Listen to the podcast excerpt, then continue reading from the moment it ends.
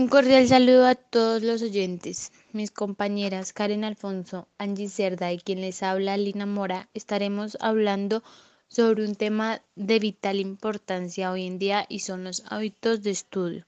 Para empezar, ¿qué es un hábito? Un hábito se define como práctica habitual de una persona, animal o colectividad. Existen diferentes tipos de hábitos como los hábitos físicos que involucran el cuerpo y la salud, los hábitos sociales que son aquellos que incluyen la interacción con los demás y los hábitos mentales que son aquellos que atañen estrictamente la mente.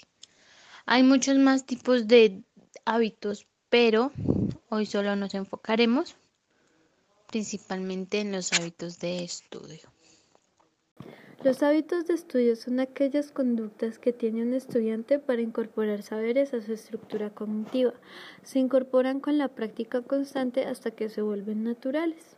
Como buenos hábitos podemos decir que son cumplir horarios, diagramar el tiempo con el que se cuenta, mantener el orden en el material, estudiar en un lugar silencioso y cómodo, utilizar técnicas para aprender significativamente como la del subrayado, cuadros sinópticos y comparativos o mapas conceptuales, exponer en voz alta lo aprendido, releer si no se entiende, ayudarse con el diccionario para realizar la lectura comprensiva y pautar descansos cortos. Como malos hábitos tenemos memorizar, tratar de incorporar el contenido, a aprender a último momento, tratar de aprender en un lugar con poca luz, desordenado y ruidoso y por último, estudiar cansado o con hambre. Existen factores de vital importancia para poder desarrollar un buen hábito de estudio.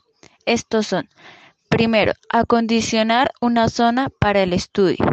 Segundo, elegir el momento adecuado. Tercero, el tiempo necesario. Cuarto, evitar las distracciones. Quinto, planificar las tareas. Sexto, subdividir las tareas complejas. Séptimo, reconocer su esfuerzo. Octavo, crear una rutina. Y noveno, supervisión constante. Bueno, con esto ya hemos finalizado. Esperemos que hayan aprendido sobre los hábitos de estudio y muchas gracias por su atención.